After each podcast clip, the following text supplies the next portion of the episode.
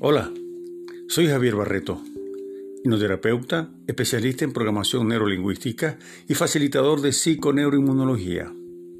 En esta oportunidad vamos a estar conversando sobre cómo manejar la tristeza de manera saludable. Todos en algún momento de nuestra vida hemos experimentado la tristeza. En este audio conversaremos sobre la forma saludable de manejarla.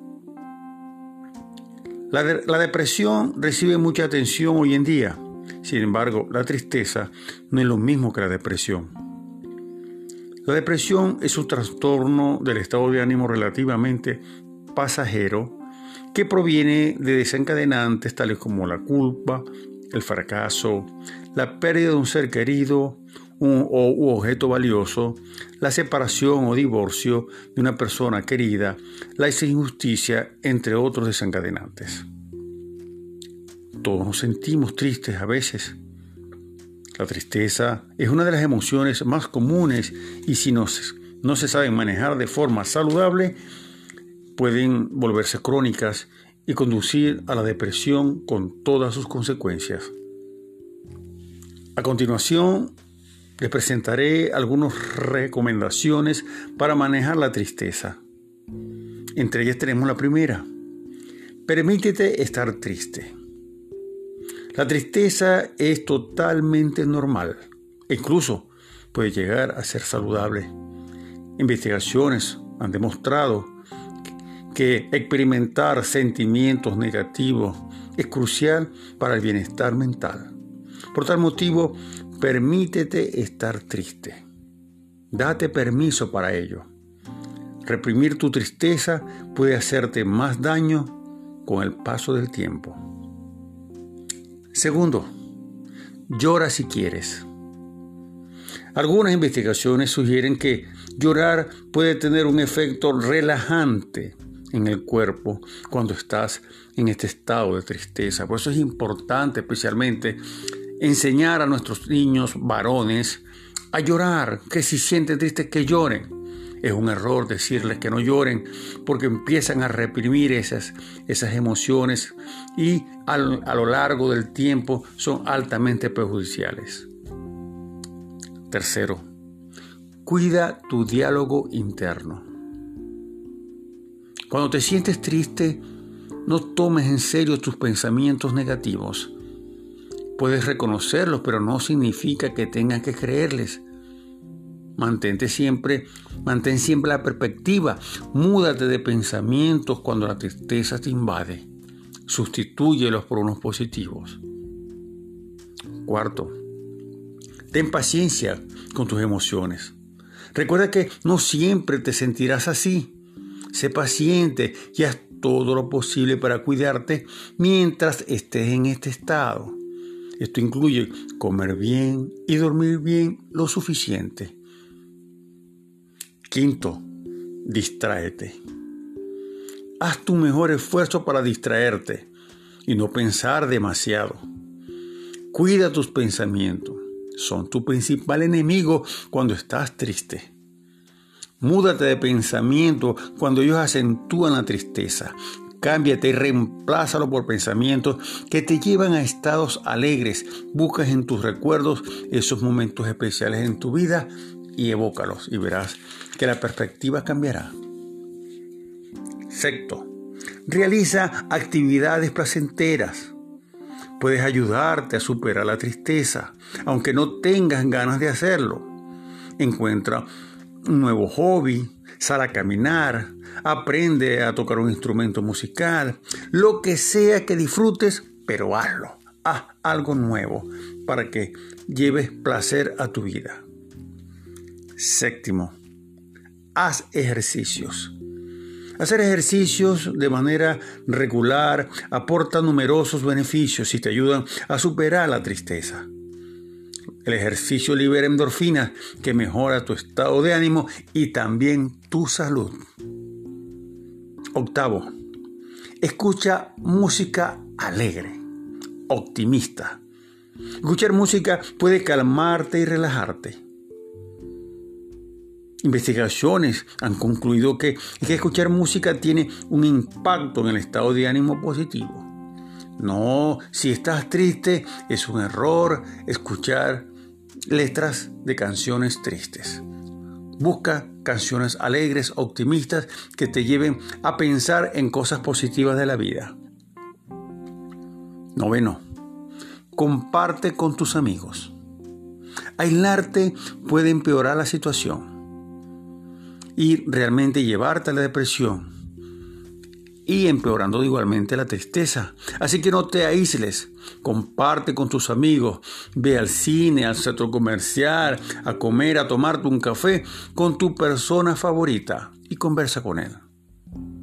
Como lo dijo hace mucho tiempo un escritor, John Steinberg, el cual dijo, un alma triste puede matar más rápidamente que una bacteria.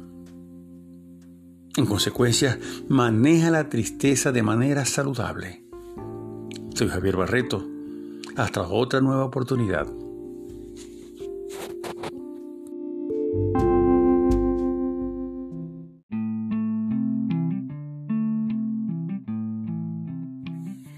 Hola, soy Javier Barreto. En esta oportunidad vamos a estar conversando sobre las estrategias para alcanzar la paz y la tranquilidad en nuestras vidas tan importante hoy en, este, en esta vida tan apresurada y tan estresante que se está viviendo en estos tiempos. La vida está llena de estrés, de luchas y contratiempos constantemente. Y cada uno de nosotros hacemos frente a estos contratiempos de una manera diferente, pero en ningún caso suele ser fácil afrontarlo. Sin embargo, a unos les afecta a la salud mental más que a otros y conseguir alcanzar la paz y estar tranquilo puede ser o resultar algo complicado. Entonces, ¿qué se puede hacer para enfrentar los contratiempos sin que afecte nuestra salud? Las siguientes estrategias te van a ayudar a alcanzar la paz y la tranquilidad cuando la vida te ponga difícil en el camino. Una de las primeras estrategias que debemos tener en cuenta es mantener la paciencia. Cuando las cosas no salen como te gusta, te irritas. Los niveles de estrés a los que te enfrentas son enormes y las cosas salen de otra manera a lo que tú esperabas, la situación puede ser realmente caótica. Para estos casos, ser paciente es algo fundamental. La paciencia es una forma de tolerancia que significa que no deberíamos reaccionar sin pensar en las críticas y molestias. Es importante saber que la causa de estos reveses no son permanentes. La tolerancia y la paciencia son vitales para que en todas las relaciones se suavicen las diferencias. Tener paciencia no significa permitir que otros pasen por encima de ti, sino que implica una buena comunicación, protagonizada por la asertividad, que facilite la definición de los límites y disminuirá las posibilidades de ser manipulado. En este sentido, es aconsejable no tomar las cosas de manera personal y utilizar esa experiencia para ayudar a lidiar con uno mismo. Entonces, ser paciente es clave. Por muy inmensa que sea la tormenta, siempre va a salir el sol. Por eso es importante sé paciente. Toma tu tiempo. La segunda estrategia para alcanzar la paz y la tranquilidad es llenarse de optimismo. Cuando los contratiempos suceden, es fácil sentirse decepcionado y triste.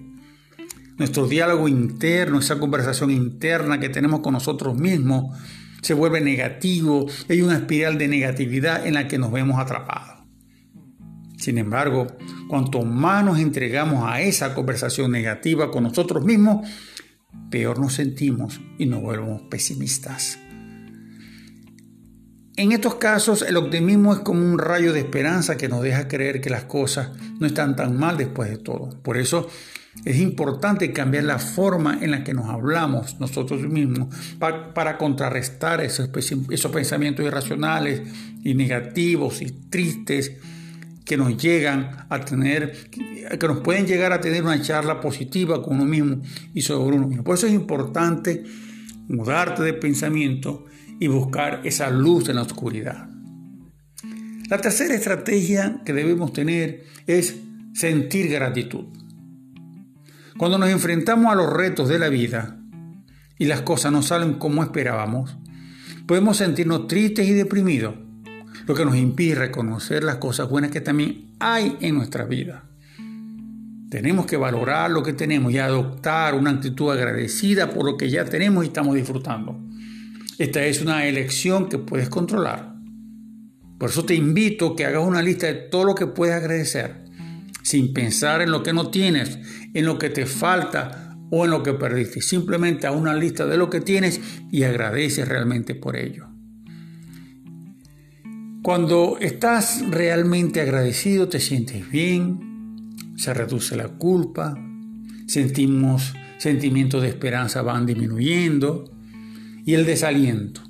Se levanta el ánimo y te sientes con más energía para llevar a cabo el resto, los retos de tu vida día a día. Además, el agradecimiento mejora los vínculos con las demás personas y te hacen apreciar más la vida.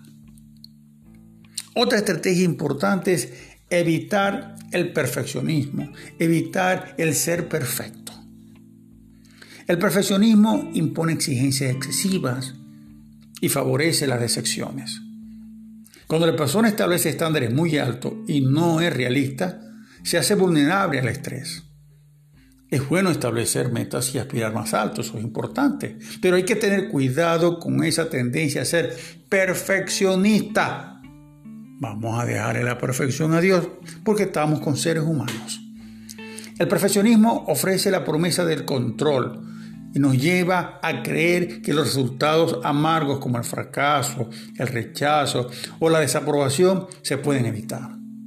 Sin embargo, la verdad es que, que a veces estos resultados negativos no se pueden evitar porque se te dan, porque te equivocaste, hubo una falla humana, un material de baja calidad y el resultado no fue como tú esperabas. Entonces, imponernos metas más altas nos hace más difícil poder lograrlas. Estamos mucho mejor cuando nuestros deseos para perseguir la excelencia son adaptativos y somos flexibles, en lugar de ser rígidos en nuestras expectativas. Y esto nos permitirá, mm, esto permitirá realmente alcanzar la paz.